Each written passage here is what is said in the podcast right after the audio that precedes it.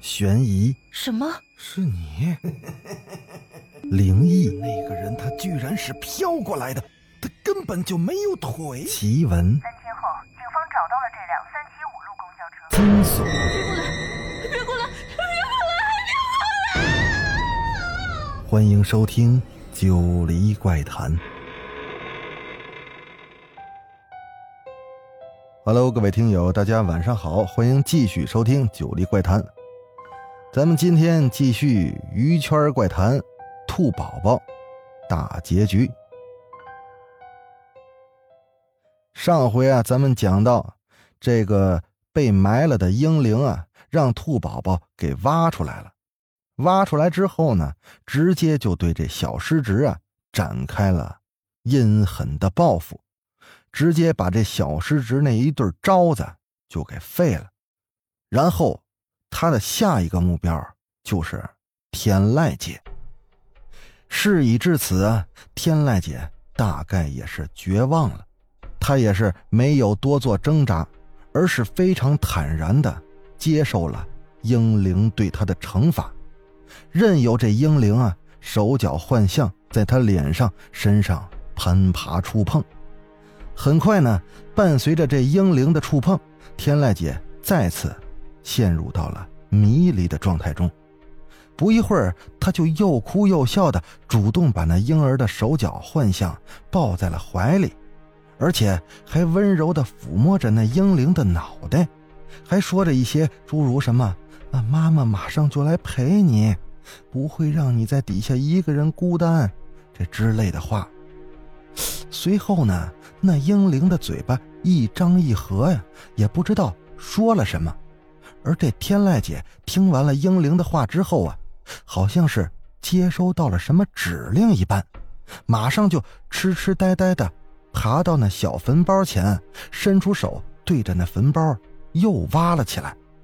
当时兔宝宝拔掉这桃木钉时啊，兔宝宝只是挖开了桃木钉边上的泥土，而天籁姐这回可不一样，她下手挖的是那个坟。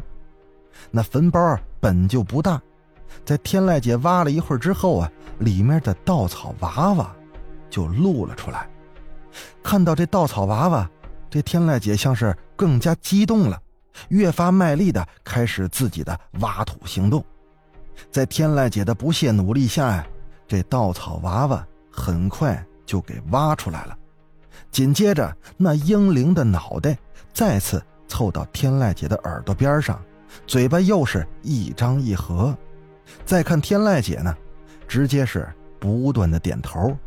随后啊，天籁姐毫不犹豫的就撕掉了那稻草娃娃身上贴着的写有英灵姓名的白纸。这纸是为了当初镇压英灵，小师侄要求天籁姐给这英灵啊起的名字时贴上去的。天籁姐撕完这张纸之后呢？又手动的拆起了稻草娃娃。不知怎么的，先前，天籁姐被这婴灵缠着，或者是去挖坟时，在一旁第一次看到那婴灵现身的这兔宝宝，一直也没有什么太大的反应。但到这时候，他看到天籁姐要把这稻草娃娃处理掉时，这兔宝宝却忽然变得激动起来。他甚至强行挣脱了靖哥哥，就冲了过去，试图啊从天籁姐的手里抢下那个稻草娃娃，阻止自己的母亲毁掉那个娃娃。天籁姐这会儿早就神志不清了，她只知道听这英灵的指示行动，她哪还意识到眼前这人就是自己的女儿兔宝宝呢？只见一旁的靖哥哥还没反应过来，这天籁姐。已经愤怒的把抱住他自己小腿的兔宝宝直接就给甩了出去，甚至还把那兔宝宝又给扛起来，咬牙切齿的想往那结界的墙壁上扔。爱女心切的靖哥哥一看哪干，赶紧上前就拦在那天籁姐的面前，想抢回这兔宝宝。就在他们俩你来我往抢夺兔宝宝之时，这靖哥哥就清楚的注意到。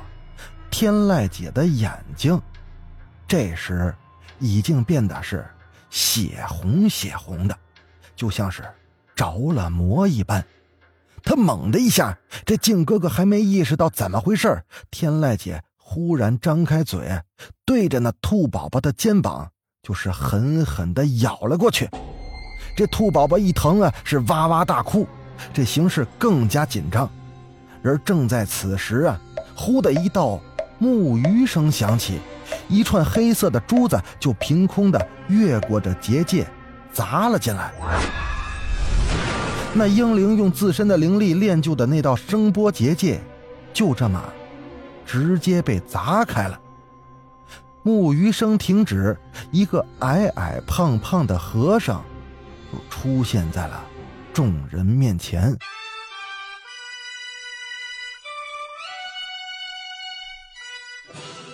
方才拿头砸结界的小师侄啊，忽然这时变得欣喜若狂。他对着地面重重的磕头，嘴里还一个劲儿的念叨：“师叔，是你吗？师叔，快救救我呀！”小师侄啊，猜的是一点没错，来人正是那三一气功大师的师兄艾克斯。面对眼前这片混乱的状况，艾克斯是不慌不忙。只见他轻轻的念了几道佛号，天籁姐这时便如梦初醒，从那种痴呆疯癫的状态中就清醒过来。靖哥哥呢也趁机抢过了兔宝宝。英灵对艾克斯大师的到来啊，似乎是极为的愤怒。等到天籁姐被艾克斯大师唤醒之后，那英灵更是跟发了疯一般，不管不顾的就朝这。艾克斯大师冲去，意图啊，就像攻击小师侄那样，攻击这艾克斯大师。但艾克斯大师的名号，那也不是白来的。只见他转了转手里那佛珠，口中大喝一声啊，定！然后那英灵的幻象便定在了半空。随后呢，这艾克斯大师又喝了一声啊，说收！那幻影。便一点点的就回到了那稻草娃娃中。在这个过程中啊，英灵呢是一边嚎叫一边挣扎，但架不住艾克斯大师功力深厚。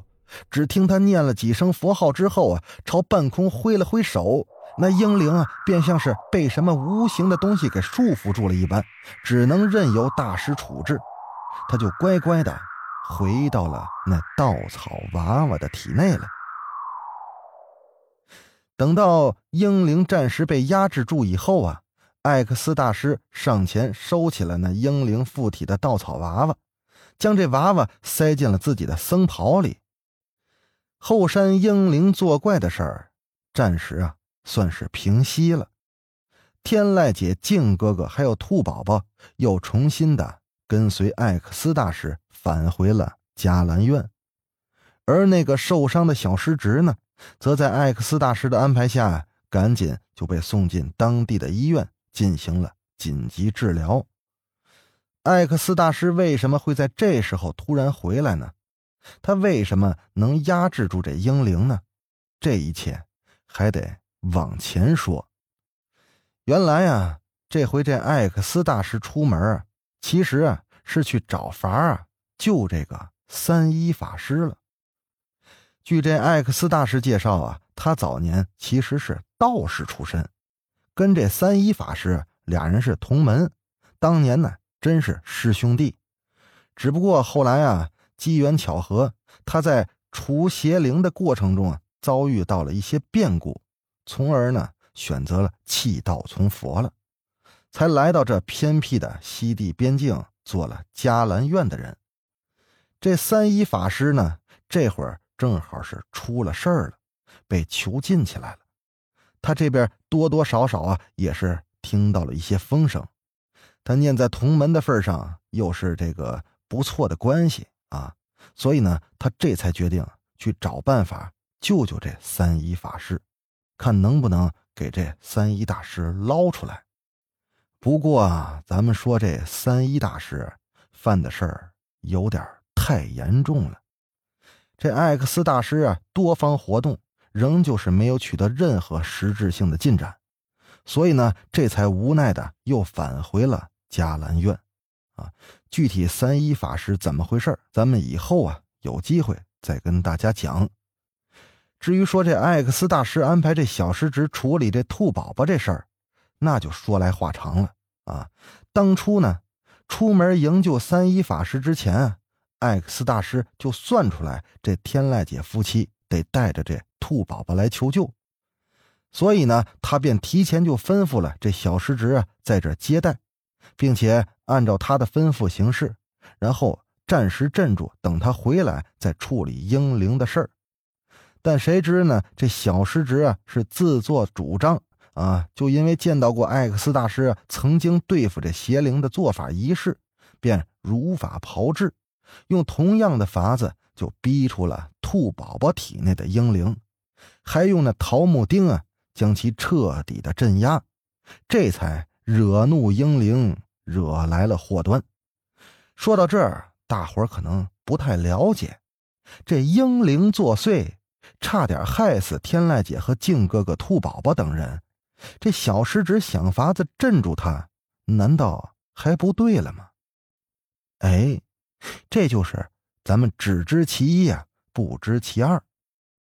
据这艾克斯大师说啊，当年小师侄所见到做法的事儿，其实是他在镇压这恶灵的时候才用的仪式。倘若只是对付寻常的邪灵啊，他是绝对不会使出桃木钉这种坏人魂魄使人永不超生的阴狠的法子。但没想到小师侄啊一知半解，竟然对被堕胎的可怜婴灵啊使出了这阴狠的桃木钉，这才引出后面的种种。而归根结底呢，小师侄被挖了一对招子。其实就是这英灵对他用这桃木钉的报复。天籁姐和静哥哥万万没想到还有这么一出。要知道，用桃木钉虽然是小师侄的主意，但插钉子的可是他们夫妻俩。这英灵对出主意的人都能这么残忍的报复，更何况这动手的俩人呢？所以听完了艾克斯大师的话呀。天籁姐跟静哥哥已经是吓完蛋了，但事情已经闹到这个地步，也没法了，只能硬着头皮求这艾克斯大师救他们俩的性命，帮助他们赶紧制服英灵。对此呢，这艾克斯大师却显得很高深莫测。他看了看跟随在静哥哥身后的兔宝宝，意味深长的就说了一句。这解铃还需系铃人啊！此事的关键在于你们一家，老僧只能尽自己所能便是。那么，这艾克斯大师到底怎么解决英灵的事儿呢？啊，听九哥，咱们接着往下说。过了几天啊，在艾克斯大师的安排下，又一场镇压英灵的仪式开始了。这回的仪式啊，不跟上次一样那么麻烦，也不需要一大批人在那儿诵经念佛，也不需要提前把这兔宝宝绑起来。据艾克斯大师说呀，当年天籁姐那么胡乱的折腾自己，最后又以这么残忍的手段处理掉了婴儿的尸体，所以呢，归根到底，同婴灵结仇的其实就是天籁姐自己。所谓冤有头债有主，驱除婴灵的仪式呢，故而也只需要天籁姐一个人。不过不知道为什么呀，这仪式开始之前呢，这兔宝宝竟然也闹着非要来。靖哥哥是拗不过这女儿啊，便也只能陪同女儿跟妻子一块儿去了这驱灵的一间佛室当中。这艾克斯大师也是古怪的很，对此呢，他是一点没阻止。等人到齐了，这仪式就正式开始了。艾克斯大师把那只稻草娃娃放在了一尊佛像的供桌前，天籁姐呢，则按照艾克斯大师的指示，跪倒在佛像前的蒲团上，随着艾克斯大师的教导，一句句的念起了经文。随着经文声的响起啊，那稻草娃娃似乎是受不了了一般，竟然就一下一下的弹起来了。他弹了一会儿之后呢，那些个手脚的幻象，竟然又出现了，并且跟以往一样，很快这些幻象又缠到了天籁姐的身上。也许是身处这佛堂境地，又有着经文镇压，这次天籁姐并没有进入那种迷离疯癫的状态。但说真的，这全程保持清醒的状态，看到这婴儿破碎的肢体幻影，那更吓人啊！而且这一回那些肢体，竟然是湿淋淋的，上面都沾着血呢。这天籁姐就这么眼睁睁地看着这些东西爬到了自己的身上，在自己脸上、皮肤上是摸来摸去，鲜血的触感在脸上是滑腻腻，天籁姐差点就当场吓死过去。但艾克斯大师很坚持，一定啊让这天籁姐继续念经。天籁姐也没法，只能是磕磕绊绊、下下唧唧呀，一声接一声的。接着跟艾克斯大师念经，而接下来的情况可就有点吓人了。这手脚幻象在天籁姐身上爬了一阵子之后啊，那嘴巴一张一合，竟然再次说出了那句让天籁姐和静哥哥脊背发凉的话。他说呀：“妈妈，我一个人好害怕，你快下来陪着我。”紧接着，那幻象的两只残肢啊，就转移阵地，直接趴到了天籁姐的肚子上。只见那些残肢这儿动动那儿动动的，这天籁姐便惨叫了一声，捂着肚子就趴在了地上。不一会儿啊，这天籁姐的额头上就冒出了冷汗，疼的是满地打滚儿。而那些幻象的嘴巴竟然还在说。妈妈让我流血，让我疼，我也得让妈妈流血，让她疼。随着这句看似幼稚的话说出来，那婴儿的残肢啊，又跑到了天籁姐的脑袋上。也不知道这些残肢究竟用了什么招随后这天籁姐的七窍就开始流血了。紧接着，不过一会儿的功夫，天籁姐的脸上又出现了一道道的血迹。那幻象似乎还没玩够，随之而来的，他又说了一句：“妈妈让我死，我也得让妈妈死。”果不其然，如同前两次的话都一一应验那样，这话一说出口，那些残肢。直接就窜到天籁姐的口鼻处，然后就这么死死的捂住了天籁姐的口鼻。天籁姐的口鼻奋力的鼓起，试图呼吸空气，但那残肢挡着，根本就没法呼吸。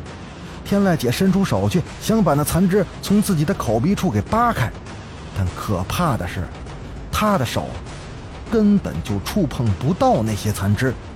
更为惊悚的是，当她的手触碰到自己的口鼻时，她竟然不受控制的自己捂紧了自己的口鼻，就像是要自杀一般。如此这般，不过几十秒的时间，天籁姐是已经翻白眼儿了，一副即将死去的状态。痛苦不堪的天籁姐也向这艾克斯大师啊是晃动身体，使劲求救，但艾克斯大师却仿佛没看到一般，仍在自顾自的念着佛经。这一旁的靖哥哥可是吓坏了，他就想上来救妻子，可却被这艾克斯大师给拦住了。就在这关键时刻，冲上去的人。竟然是兔宝宝！只见啊，这兔宝宝也不知道是哪来的劲儿，他一个使劲儿啊，不仅抓住了那些幻影，而且还把捂住天籁姐口鼻的那些残肢也给拽了下来。等到一旁的天籁姐呼吸顺畅之后啊，这旁边的兔宝宝开口说话了。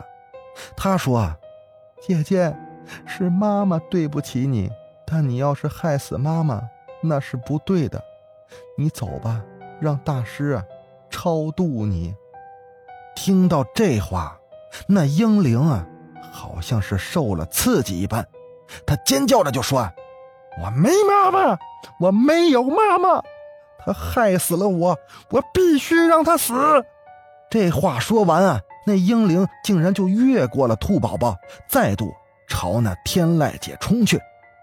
这回他可不再像刚才那样慢慢的折磨天籁姐，而是下手狠辣，直直的就撞了上去，一副啊要直接就弄死天籁姐的架势。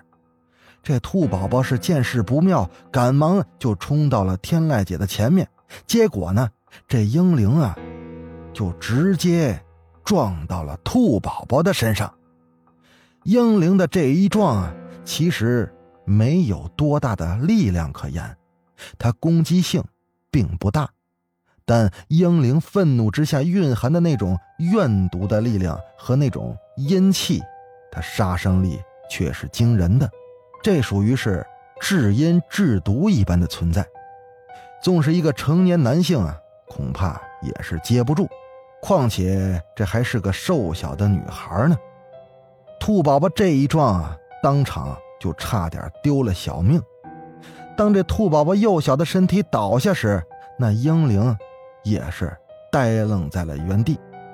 这兔宝宝呢，在即将昏迷之前啊，又说了一句：“原谅妈妈，好不好？”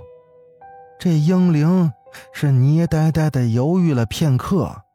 忽然啊，掉落了一颗泪珠，他答应了兔宝宝最后的请求。也幸得啊，这婴灵曾在兔宝宝体内蛰伏了数年，这兔宝宝体内本就有一定的阴气，所以呢，它能消弭一些这婴灵的抗击，兔宝宝这才没当场殒命。在这之后啊，艾克斯大师赠送了。靖哥哥和天籁姐一张符纸，将那符纸烧成灰啊，跟水服用，这兔宝宝的身体才慢慢的恢复。后来呢，兔宝宝一直在医院断断续续是养了大半年，用了无数的珍贵药材，这兔宝宝的身体才真正的逐渐变得健康起来。而那只惹了祸的婴灵呢？大概是对兔宝宝心存愧疚，这之后啊，还就真的没再作怪。在这艾克斯大师的建议下，天籁姐请了一只长明灯，日夜不息的就供奉在了迦兰院的那个佛室当中。据艾克斯大师说啊，婴灵闯的祸太多了，所以啊，暂时没法超度投胎。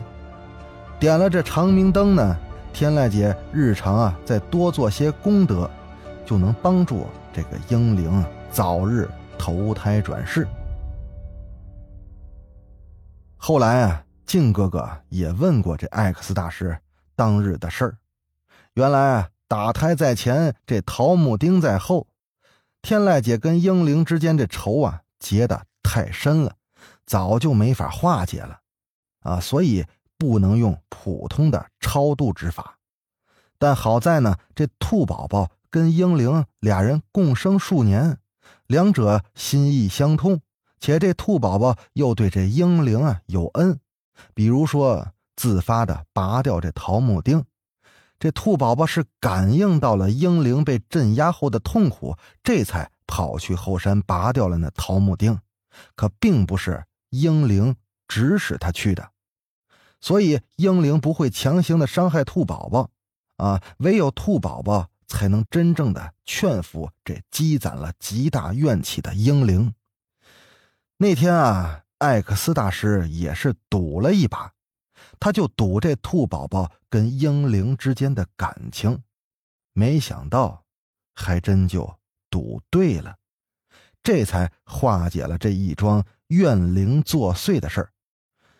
靖哥哥听完此事啊，也是大大的感叹一番。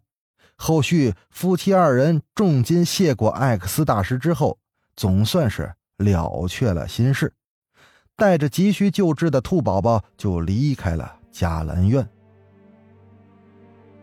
后续天籁姐为了超度这婴灵啊，也曾多次前往迦兰院寻找艾克斯大师。辗转多年之后呢，这个枉死的孩子，总算得到了天籁姐的关心和挂念。想必泉下有知啊，这婴灵也会心甘情愿的被超度了。好了，这就是咱们的兔宝宝的故事。咱们鱼圈怪谈的第一个故事就给大家讲完了。下次呢，咱们来讲讲。三师娘的故事，要说这三师娘啊，可是二三十年前的绝世美人儿。她身边又发生了哪些灵异事件呢？又有哪些人为了这个美女付出了自己的生命呢？咱们下回啊给大伙儿详细的说说。我是主播九黎香柳，那咱们下集怪谈再见。